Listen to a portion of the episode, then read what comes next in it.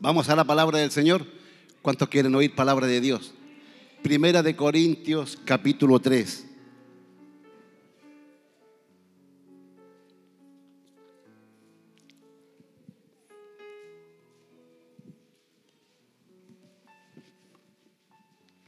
Primera de Corintios capítulo 3, versículo 10.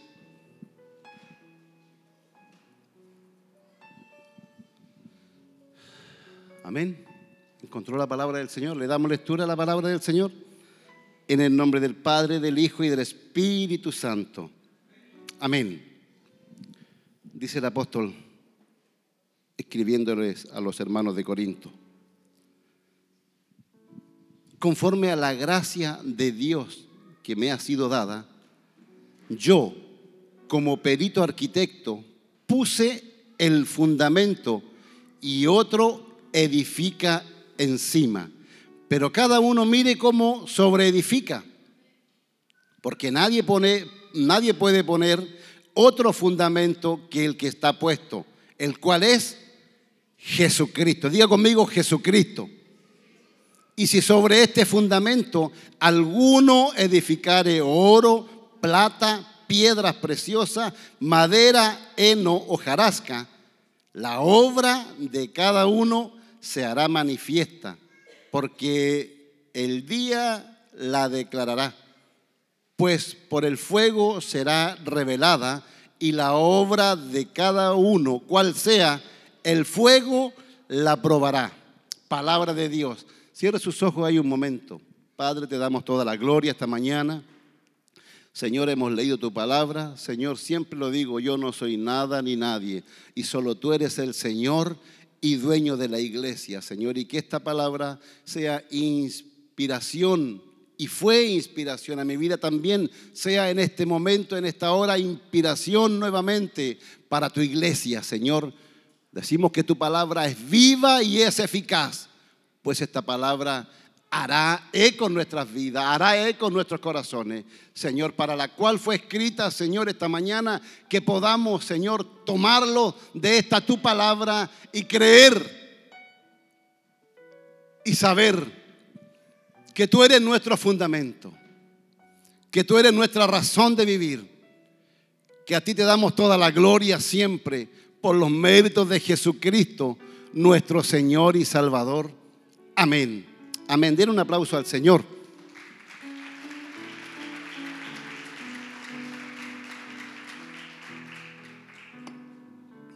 Dios bendiga su palabra esta mañana. Amén. Al comenzar, entender un poquito acerca y, saber que Dios es nuestro creador, ¿verdad? ¿Cuántos están convencidos de eso? Él es nuestro creador. Es decir, no hay ningún ser humano en la tierra capaz de crear. Solo Él puede crear. ¿Por qué lo digo esto?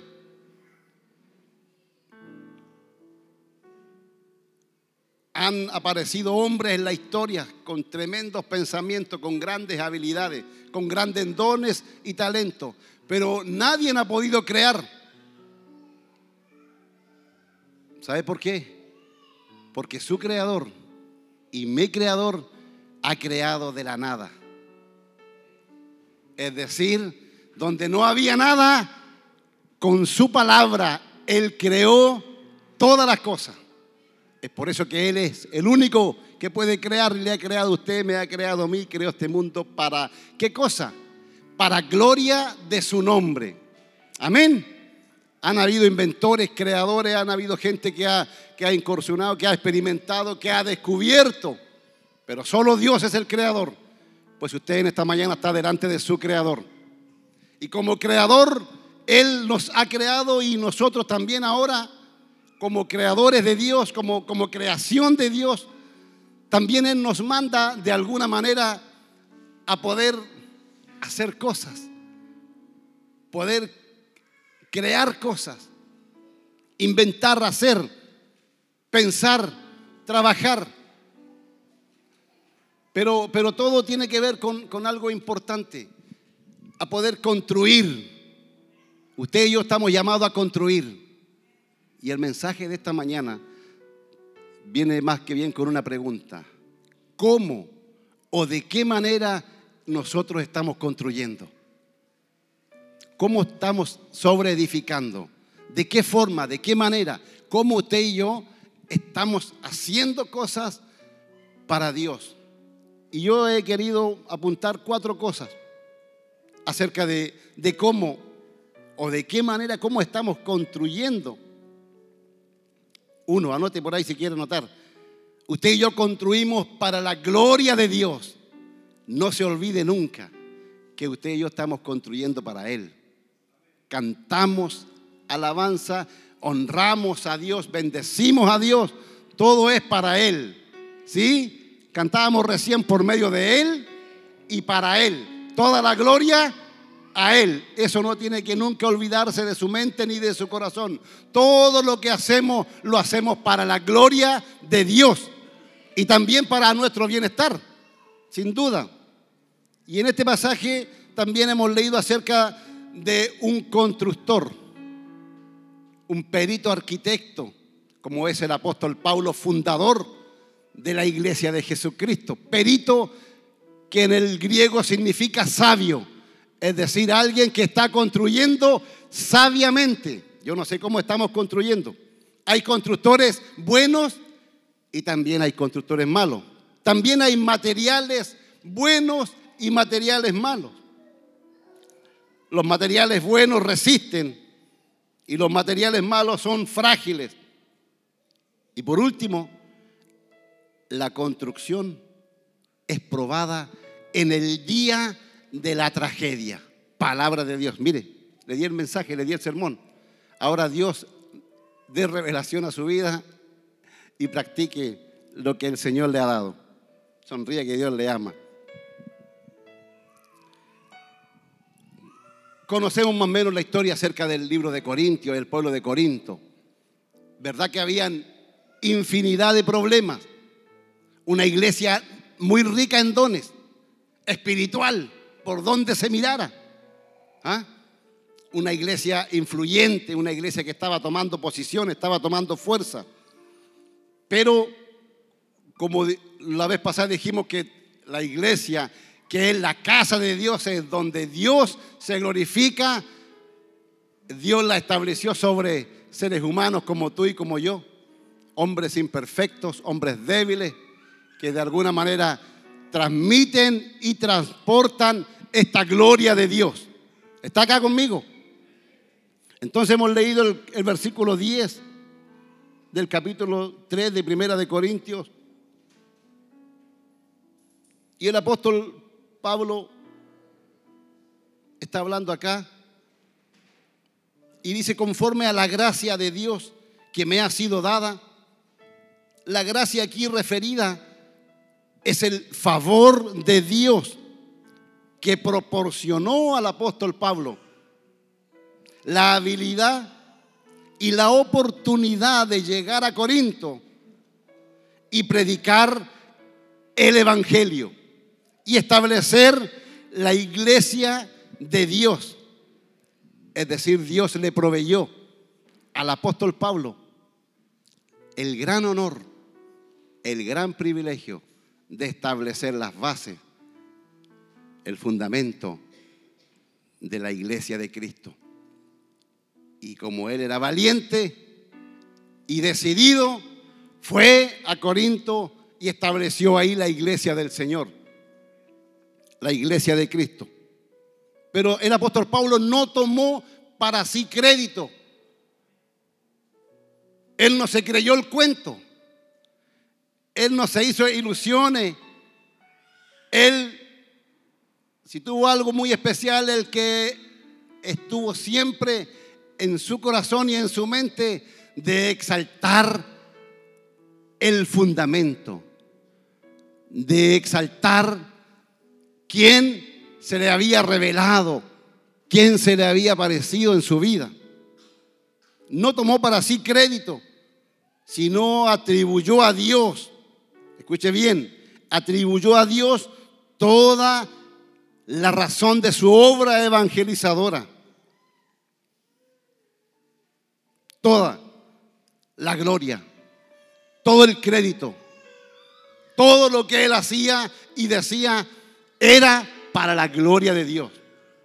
Bendito sea el nombre del Señor en esta mañana, en esta rica y hermosa mañana.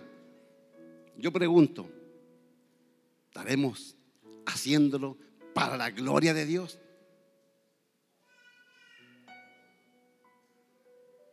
Bendito sea el nombre del Señor. Bendito sea el nombre del Señor.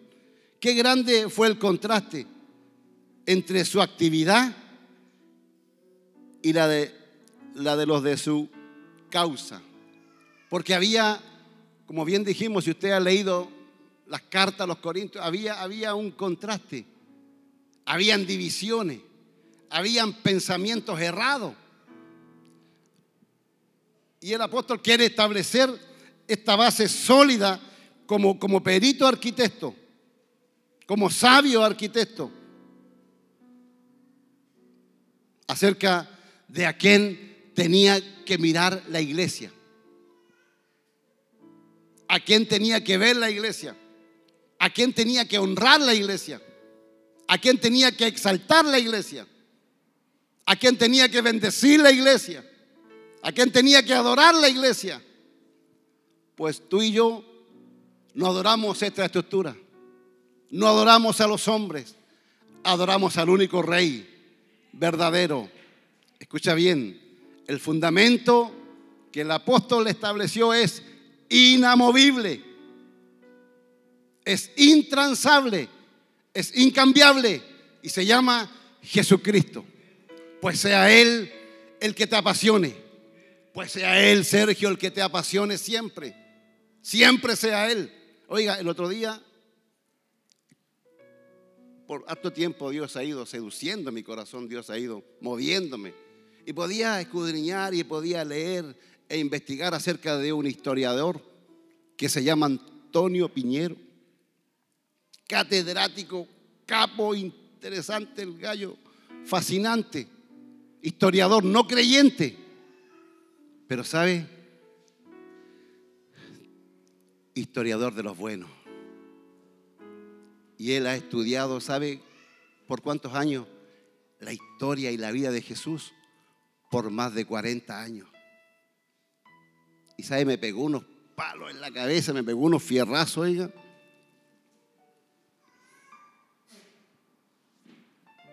Porque si él, y le preguntaron qué es lo que lo movía, qué es lo que es lo que lo movía, lo que lo apasionaba. Y él decía, no creyente, decía él, la vida fascinante que tuvo este Jesús. La vida conmovedora, la vida de entrega, la vida de servicio, la vida de disposición.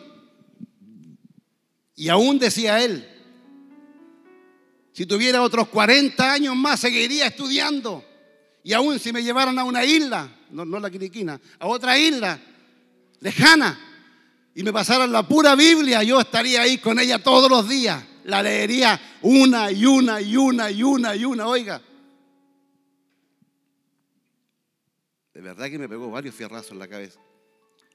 Porque nosotros a veces tenemos una palabra de Dios y lo creemos el cuento.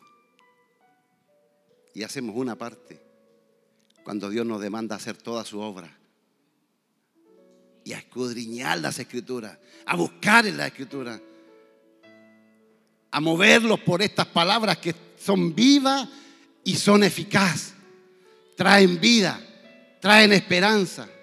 Bendito sea el nombre del Señor.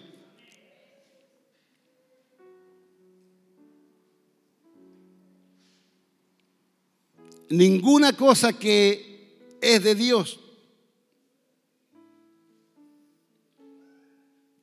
va a tomar a hombre por fundamento.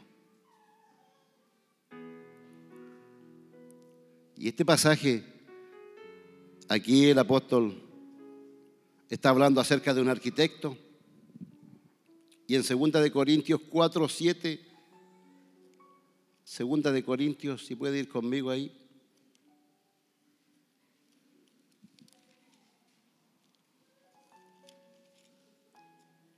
4.7 dice, pero tenemos este tesoro en vasos de barro para que la excelencia del poder sea a quién?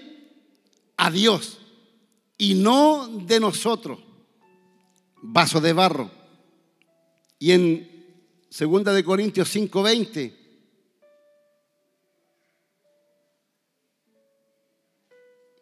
Así que somos embajadores en nombre de Cristo, como si Dios rogase por medio de nosotros.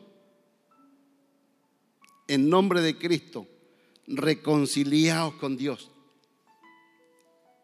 Vuelvo a decir, la carta que hemos leído, el apóstol habla de acerca de un arquitecto, un perito, un sabio, pero también hace alusión a un vaso de barro y también hace alusión a un embajador.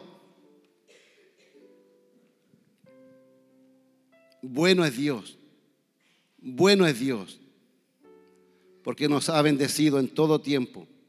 Y el apóstol establece las bases, establece las bases acerca del fundamento y él quiere dejar establecido ahí en Corintio y en todos los lugares donde él estuvo. Y las bases en todas las cartas las establece, pero mire lo que dice Primera de Corintios capítulo 1 versículo 18. Note por ahí. Porque si hay un fundamento, si hay una base sólida en la cual usted y yo tenemos que estar plantados, es en Jesucristo. Me gusta ese amén. Porque la palabra de la cruz es locura a los que se pierden. Pero a los que se salvan, esto es a nosotros, yo no sé cuánto están alegres esta mañana, es poder de Dios. Pues está escrito, destruiré la sabiduría de los sabios y desecharé el entendimiento de los entendidos. ¿Dónde está el sabio? ¿Dónde está el escriba? ¿Dónde está el disputador de este siglo? ¿No ha enloquecido Dios la sabiduría del mundo? Pues ya que la sabiduría de Dios el mundo no conoció a Dios mediante la sabiduría.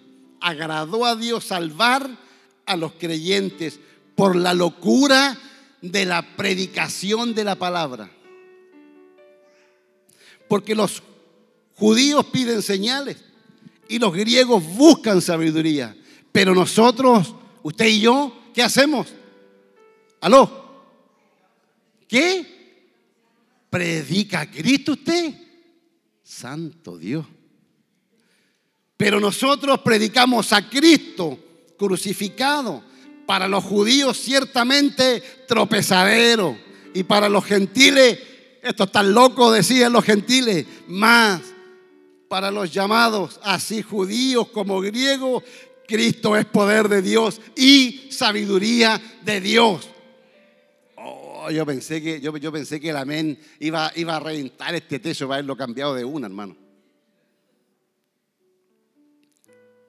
Pero nosotros predicamos a Cristo crucificado. Para los judíos ciertamente tropezadero y para los gentiles locura. Ahora sí, más para los llamados, así judíos como griegos, Cristo es poder de Dios y sabiduría de Dios.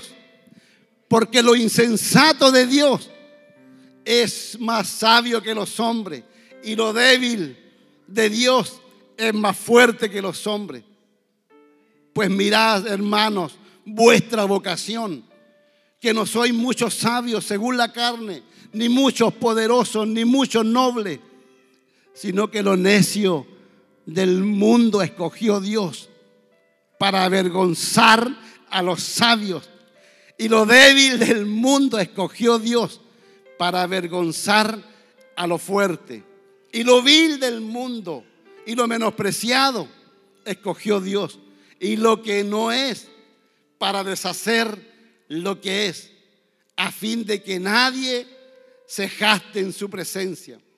Más por Él estáis vosotros en Cristo Jesús el cual nos ha sido hecho por Dios sabiduría, justificación, santificación, redención, para que, como está escrito, el que se gloría, gloríese en el Señor Jesús. Palabra de Dios.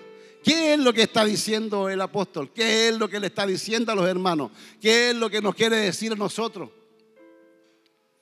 Que el mundo tiene sus conceptos. El mundo ya se estableció de una manera. El mundo camina y vive de una manera. El mundo halaga lo humano, lo natural, lo que va a perecer. Pero usted y yo tenemos el fundamento. Yo no sé si es verdad que lo cree, pero usted y yo tenemos el fundamento que se llama Jesucristo, que es poder de Dios y sabiduría de Dios. ¿Cuántos quieren tener poder de Dios? Tenga a Cristo como fundamento. ¿Cuántos quieren tener sabiduría de Dios? Tenga a Cristo como su sabio Dios. No podemos vivir con el mundo. Romanos, por ahí, Romanos 12 dice, no os conforméis. ¿A dónde? A este siglo, porque oiga, el mundo está de patas para arriba, oiga, usted no entiende al mundo. El mundo tiene conceptos errados, está tomando línea, tomó línea diferente. Pues el gobernador de este mundo, el que está ahí oprimiendo a este mundo, se llama enemigo, se llama Satanás, se llama diablo, llámelo como quiera, se llama pecado se llama maldad, se llama injusticia, se llama todo lo que usted quiera decir. Pero los que estamos en Cristo,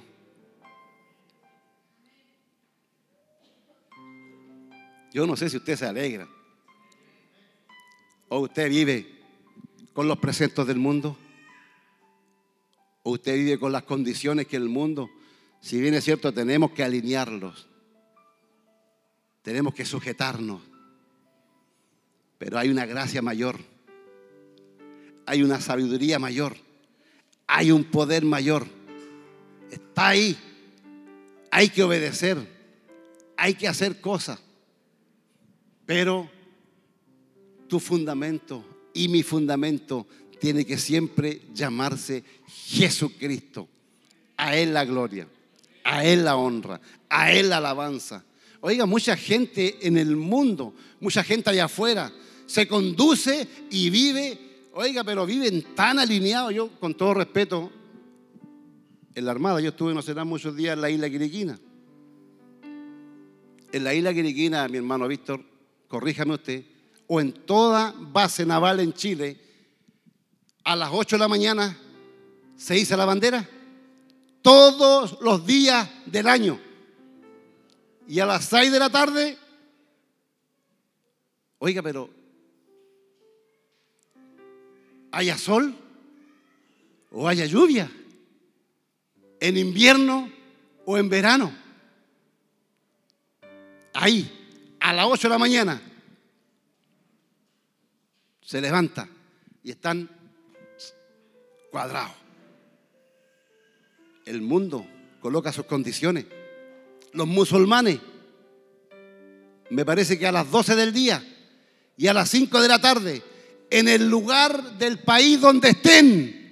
12 del día, ¿qué es lo que hacen?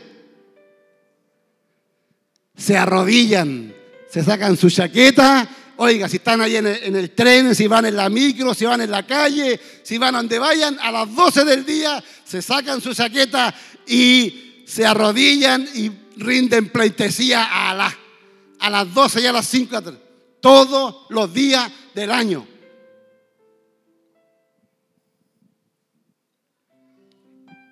Y nosotros tenemos al más sabio de los sabios. Tenemos al más inteligente de los inteligentes. Le estaremos agradando a Dios. Estaremos agradando, buscando de Dios. A las 8, o ya sea a las 12, o ya sea a las 5. Lo estaremos cuadrando delante de nuestro rey. Usted cuando llegó esta mañana se cuadró delante de papá ahí. Se postró delante de él. ¿Ah? Le dijo, Señor, aquí viene este pedazo de carne, Señor, y se arrodilla delante de usted. O dice usted, aquí viene este varón. Oiga, humillémonos delante del Señor para que Él sea exaltado, para que Él sea glorificado. Bendito sea el nombre del Señor. Gloria a Dios para siempre. Y el apóstol está diciendo, y otro edifica encima. Pablo, el gran apóstol y maestro, puso el fundamento, pero a otros, pero ahora otros llegan en este tiempo a edificar encima. ¿Con qué cosa? Con su predicación y con sus enseñanzas.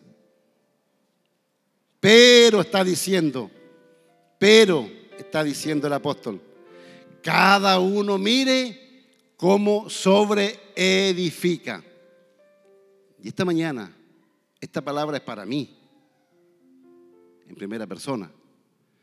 Y Pablo, y más bien el Señor, quien inspiró esta palabra, me está diciendo a mí cómo, cómo yo estoy sobre edificando. Cómo yo estoy sobre edificando. El asunto es imperativo, es decir, es una orden que nos está dando el Señor. Y que estemos atentos, que estemos dispuestos. Miren, por ahí dice, mire cómo están construyendo. Mire cómo y de qué, de qué forma están construyendo. ¿Lo están haciendo para agradar a Dios? ¿O lo están haciendo para agradar a los pastores? para agradar a la iglesia. ¿De qué forma? Dice el apóstol, miren, observen cómo están sobre edificando. Conforme, ¿será conforme a la verdad? Que Pablo está hablando acá. Es decir, el apóstol le está advirtiendo él está aconsejando. Él le está diciendo, miren, pastores, miren líderes, miren colaboradores, miren hermanos, miren iglesia y vean cómo están sobre edificando.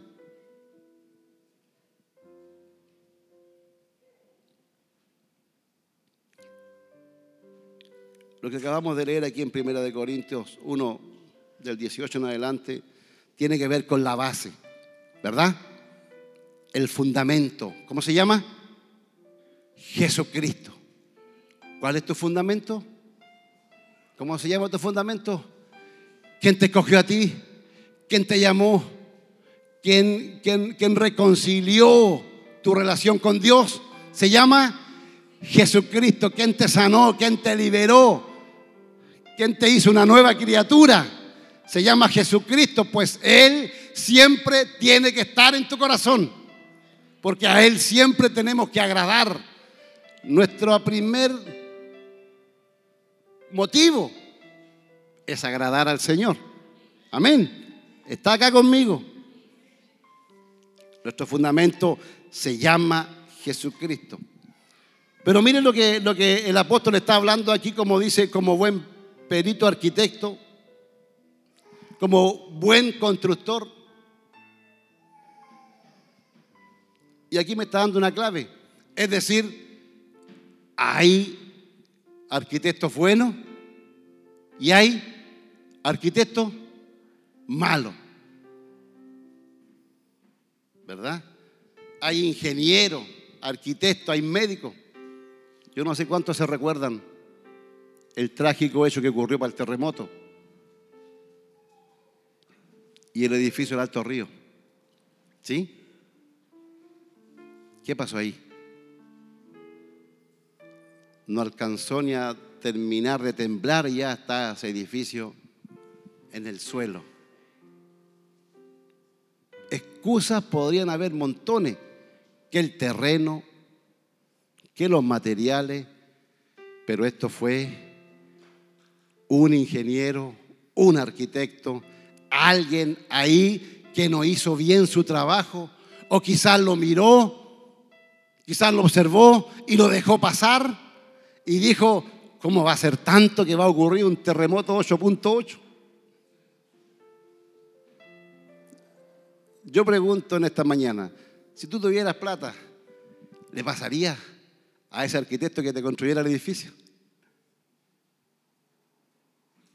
es ingeniero. Difícil. ¿Sabe por qué? Porque ahí murió gente. Me imagino yo cómo debe estar. Yo creo que ese hombre, ese hombre quedó literalmente, oiga, creo que estuvo un psicólogo por ahí, estuvo un tratamiento hasta el día de hoy, no hay cómo sacarlo del psiquiatra.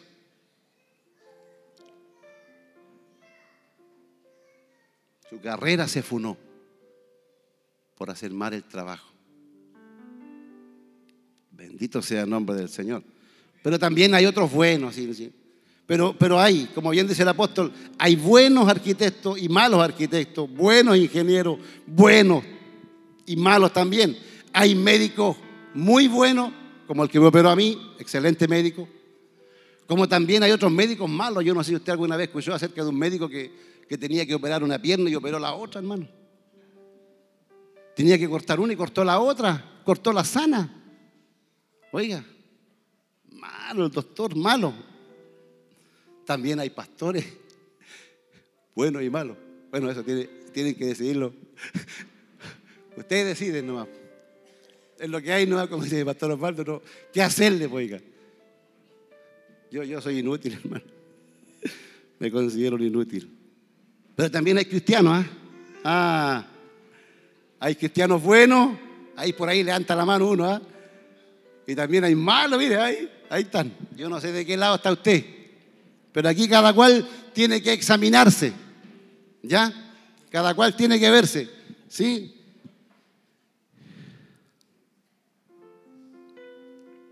Si nuestra mirada está puesta en Jesucristo, sin duda todo lo haremos para la gloria de Dios.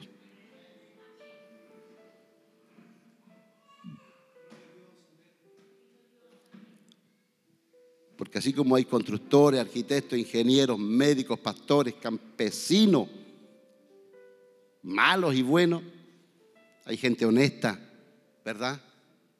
Hay gente transparente, hay gente muy leal, hay gente muy sincera, hay, hay gente muy entregada al servicio por la cual se le ha dado.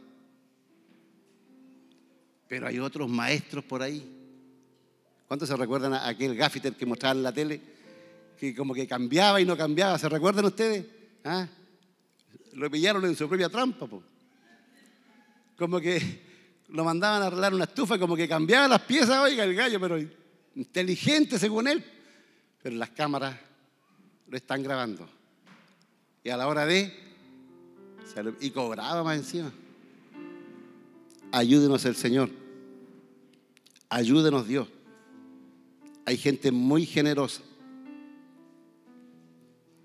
hay gente también estafadora.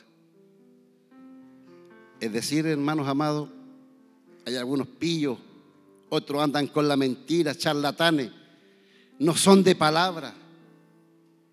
Podríamos sacar una infinidad de calificaciones acerca de los buenos y de los malos.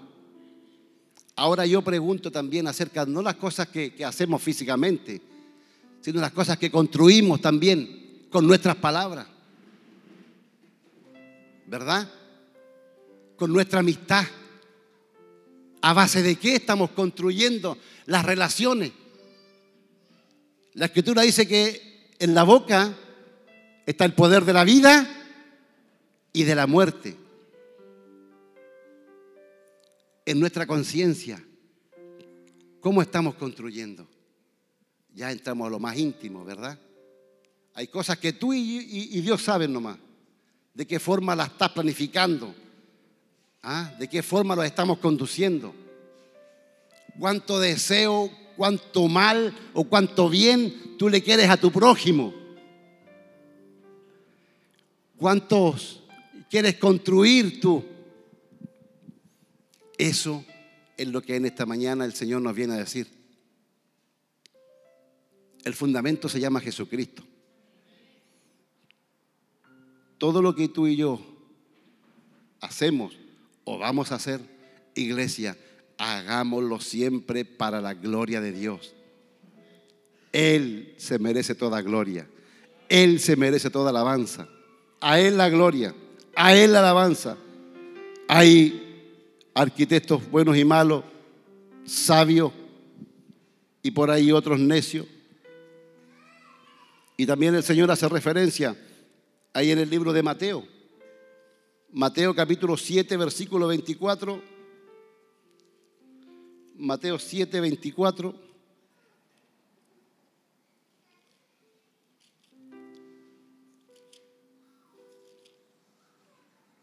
Cualquiera pues que me oye estas palabras, está hablando el Señor, y las hace. Cualquiera que escucha esta mañana, tú estás escuchando la palabra del Señor. Y tú y yo estamos construyendo yo no sé qué cosa, qué, qué, cuál es el plan, el proyecto que tú tienes, lo que vas a hacer. Pero mira, escucha lo que Dios te está diciendo. Cualquiera pues que me oye estas palabras y las hace, le compararé a un hombre prudente. Es decir, si tú esta mañana estás escuchando la palabra del Señor y la vamos a practicar, Dios dice, ustedes son prudentes. ¿Por qué? Que edificó su casa sobre la roca. Descendió la lluvia, vinieron ríos y soplaron vientos y golpearon contra aquella casa y no cayó.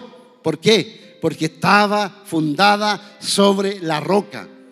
Pero cualquiera que me oye estas palabras y no las hace, le compararé a un hombre insensato que edificó su casa sobre la arena y descendió la lluvia y vinieron ríos y soplaron vientos y dieron con ímpetu contra aquella casa y cayó. Y fue grande su ruina. Palabra de Dios. Bueno es Dios que nos está enseñando todos los días cómo poder avanzar, qué estamos haciendo, cómo estamos construyendo, de qué manera, cómo estamos construyendo. Y también el pasaje habla acerca de, de los que construyen, los que sobreedifican. El fundamento se llama Jesucristo. Ahora cada uno va a hacer conforme esté en su corazón. Pero también hay, hay otro punto que yo hablé muy importante, tiene que ver con los materiales, buenos y malos. Y aquí el pasaje de Corintios nos, nos habla acerca de dos tipos de materiales, ¿cierto? Que son el oro, ¿qué más? ¿De qué leímos? Oro, plata, piedras preciosas, por un lado, ¿cierto? Y por otro lado, madera, heno, hojarasca. Y mira qué interesante, ¿por qué el apóstol está haciendo estos dos tipos de alusiones? Con dos tipos de materiales. Oro, plata y piedras preciosas, madera, heno, hojarasca. Porque el fuego el fuego es quien las va a probar en su momento, dice la escritura. ¿Cierto? Y el oro, con el fuego, ¿qué es lo que hace? Se purifica. El oro con el fuego se limpia. El oro con el fuego queda brillante y firme. Es decir, hay tres tipos de materiales que son resistentes al fuego. Y esos tres tipos de materiales también no resisten al fuego. ¿Cómo tú y yo estamos construyendo? ¿De qué manera? ¿Cómo estamos construyendo? ¿De qué forma estamos construyendo nuestra vida delante del Señor? Con materiales firmes, que resisten, que soportan o materiales débiles, frágiles, sensibles. ¿Cómo nuestra vida de creyente está siendo construida delante de Dios? ¿Qué tipo de materiales tú estás usando?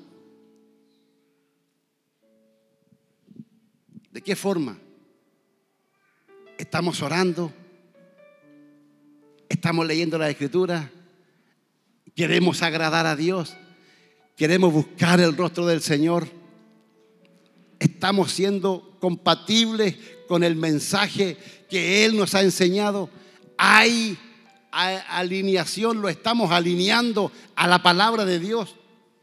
Estamos construyendo con materiales sólidos que solo agraden a Dios, que solo honren a Dios, que solo glorifiquen a Dios. O estamos construyendo con materiales que son frágiles, débiles. Bendito sea el nombre del Señor. Bueno sea el nombre del Señor. ¿Con qué tipo de material estamos construyendo? ¿Qué estamos construyendo?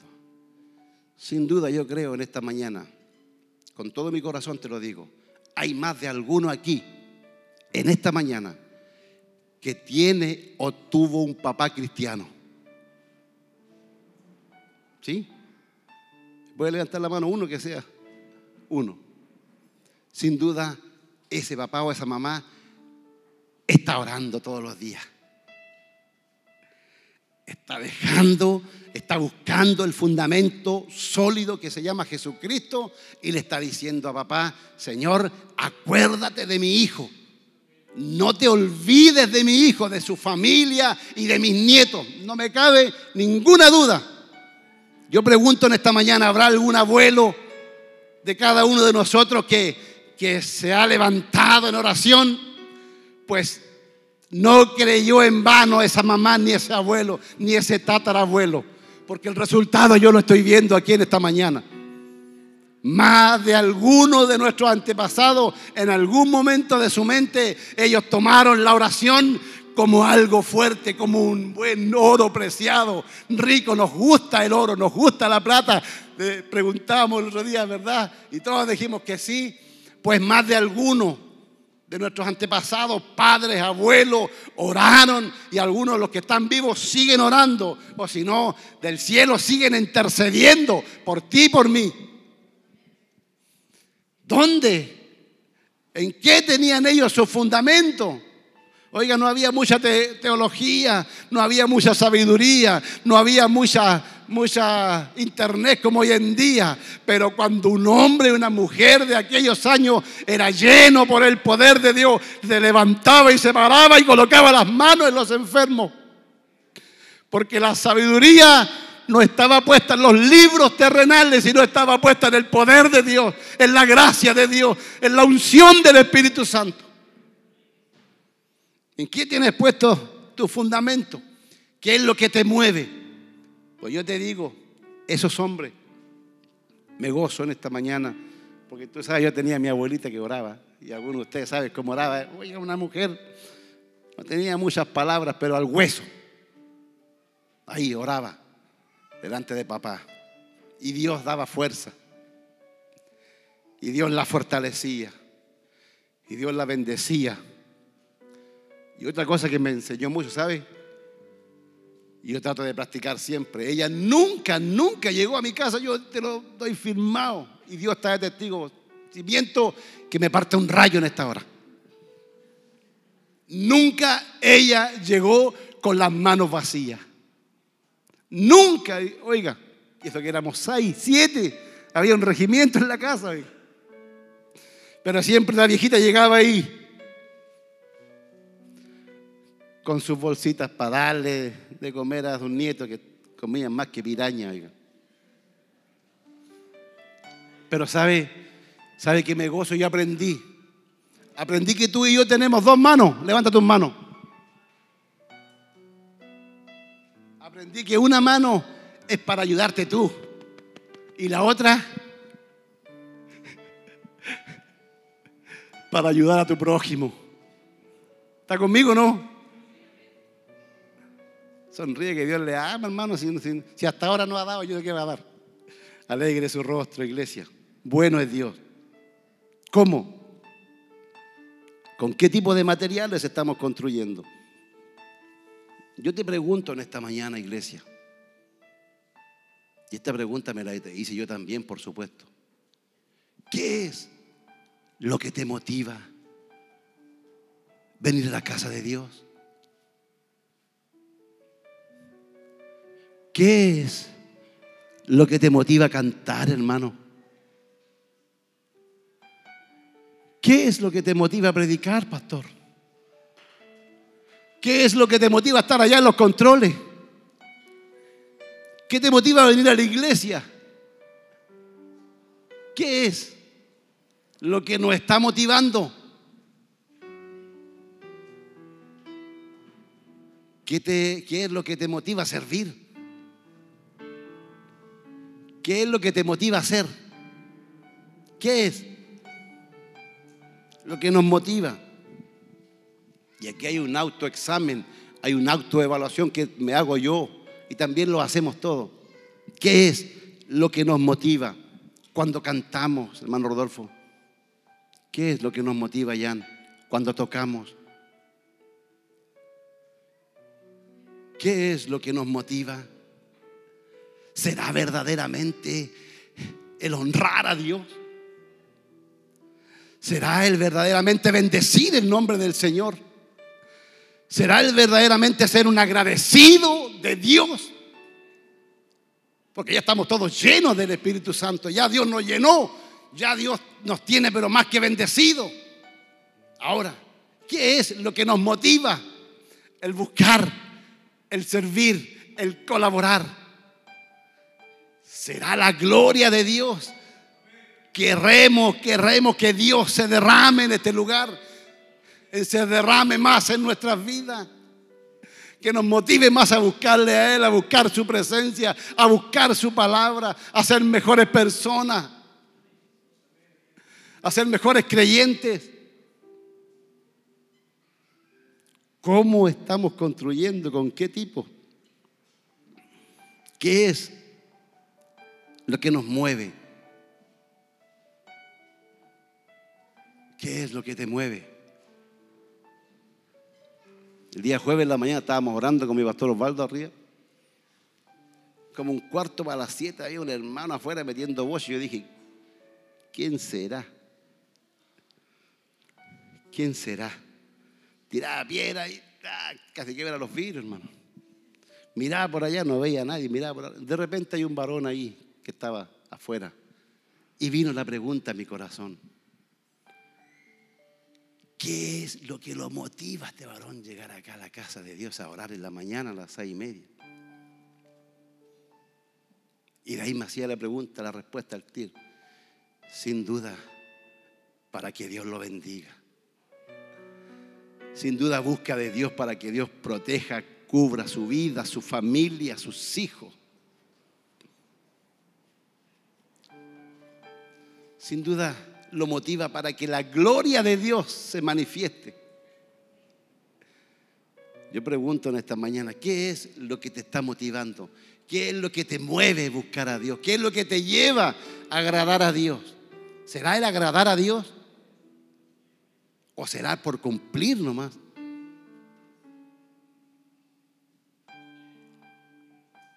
¿Será porque tenemos el cargo nomás? Y yo me he preguntado muchas veces,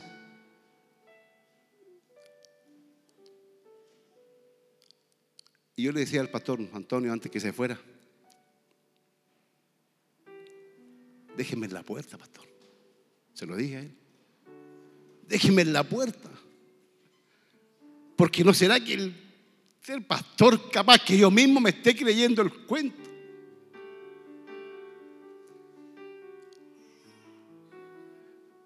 Porque cuando no tenemos cargo, al parecer parece que nos relajamos, nos conformamos. ¿O será verdaderamente que queremos agradar a Dios? ¿Será verdaderamente que Dios es nuestra pasión? ¿Qué creen ustedes? Bendito sea el nombre del Señor. Que el Señor sea tu pasión. Que Jesucristo sea tu motivador. Que Él sea tu motor, iglesia. Pues en Él no hay miedo. En Él no hay temor. En Él no hay desgracia, aunque puedan llegar. En Él estamos seguros y confiados. Santo sea el nombre del Señor. ¿Qué es lo que nos motiva?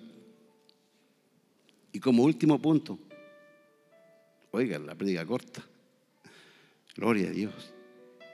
Va a llegar un día. Va a llegar un día, iglesia. Quizás yo no sé de qué forma tú lo puedes tomar, de qué manera lo puedes aplicar. Sin duda hay un día eterno que tú y yo sabemos, pero nadie conoce lo que está pasando más allá. Solamente hay promesas de Dios para los que creemos en Él. Pero también hay un día terrenal.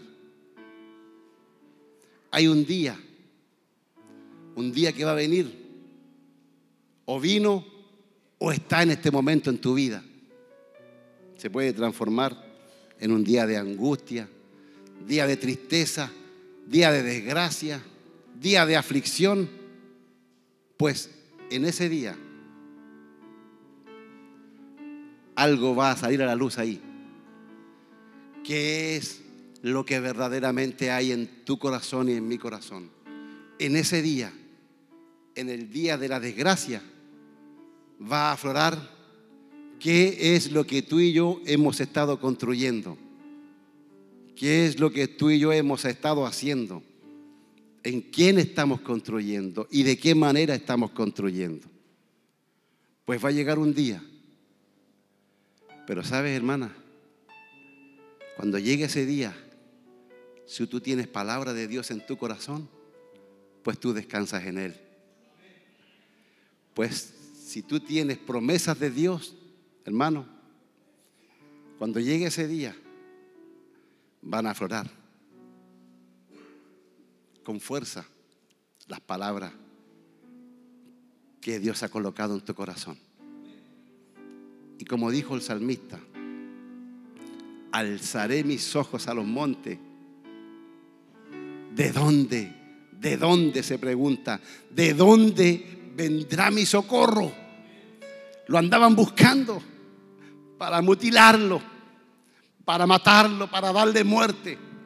¿De dónde vendrá mi socorro? Dijo.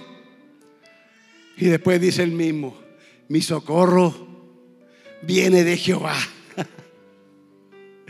que hizo los cielos y la tierra. Pues de él viene mi socorro. Y para él sea la gloria, para él sea la honra, a él sea la alabanza. Va a llegar el día como también le llegó el día al profeta Eliseo. ¿Te recuerdas tú? Lo andaban buscando. Oiga, y un, un ejército innumerable con caballo y con jinete fueron a buscar a un solo hombre, al profeta Eliseo. Y ahí estaba durmiendo el profeta tomando un buen mate, me imagino yo, con leche. Y estaba el criado, el criado era incrédulo.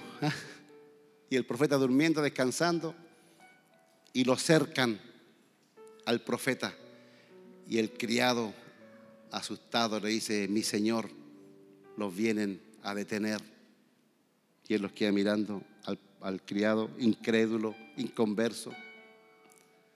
Y le dice, Señor, abre los ojos de este para saber cuánto más son los que están con nosotros que los que están allá afuera. Y la escritura dice que Dios le abrió los ojos y el criado empieza a ver, oiga, si bien es cierto, habían, habían hombres de a caballo, jinetes de a caballo, pero ¿sabe qué? Delante del profeta había un círculo rodeado de ángeles de Jehová, de hombres con llamas de fuego que estaban ahí guerreando, que estaban ahí peleando. ¿Qué está diciendo el pasaje? Que más son los que están con nosotros. Que más son los que están contigo.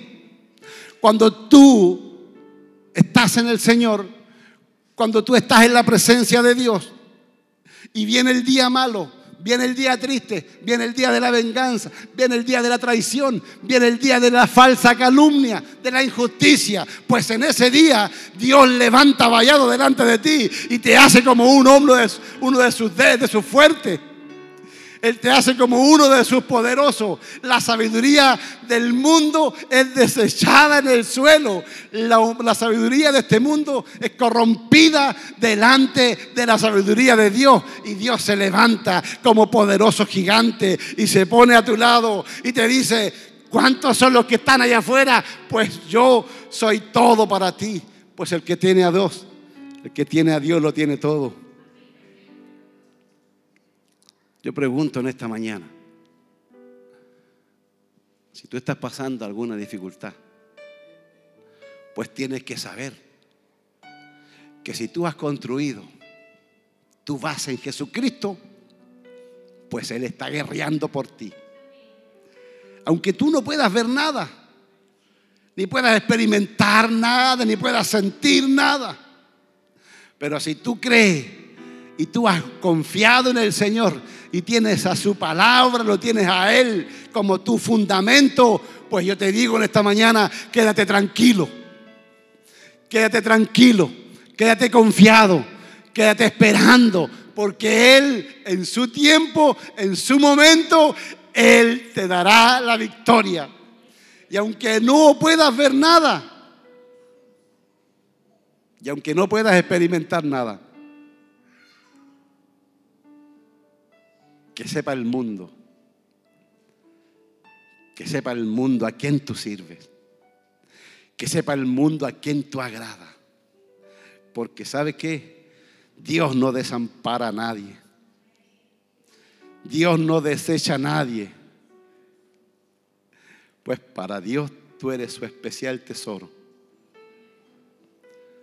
Así que, ¿cómo estamos construyendo? Estamos construyendo para la gloria de Dios. Queremos agradar a Dios. ¿Cuántos quieren agradar a Dios conmigo? Queremos exaltar a Dios. Pues no te aflijas. Pues no tengas miedo. Pues no te atemorices. Si tu fundamento se llama Jesucristo, pues dale siempre la gloria a Él. Y te vuelvo a decir, no mires como mira el mundo, porque el mundo tiene otros parámetros. El mundo nivela con otros metros, no son los de Dios, no son los del Señor. Pues fortalecete en Él. Si no tienes, no importa. Sea agradecido por lo que tiene. Alégrate en el Señor. Que sea Él tu fundamento. Que sea Él tu convicción. Que sea Él quien te mueva.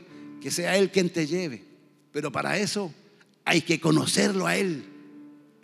Hay que saber quién era Él. Hay que saber cómo vivió Él. Cuando nació, dice la escritura, no tenía dónde recostar su cabeza. Cuando ya no tenemos algo nosotros, oiga, nos quejamos. Pero ahí está la, ahí está la base. Si Él no tenía, no importa si yo no tengo, pues a Él la gloria. Aló. Cuando lo pusieron en la cruz, fue la vergüenza para el mundo. Ahí lo pusieron en oprobio, desnudo. Se burlaban, se reían, se mofaban de él. Y según decían que Dios había dicho que él era maldito, porque así decía la ley, el que es colgado en un madero es maldito. Pero ese maldito tomó nombre y el Padre le dio un nombre. Sea, cuando tú honras a Dios, Él te va a honrar. Cuando tú bendices a Dios, Él te va a bendecir. Cuando tú buscas a Dios, a Él lo vas a encontrar. Cuando tú quieres agradar a Dios, pues tú caminas seguro, pues tú caminas confiado. Y aunque no recibas todas las cosas que tú creíste que ibas a recibir, pues si tienes a Él, lo tienes todo. Yo no sé si hay alguien que entendió esta mañana la palabra del Señor. Te puedes poner en pie, iglesia.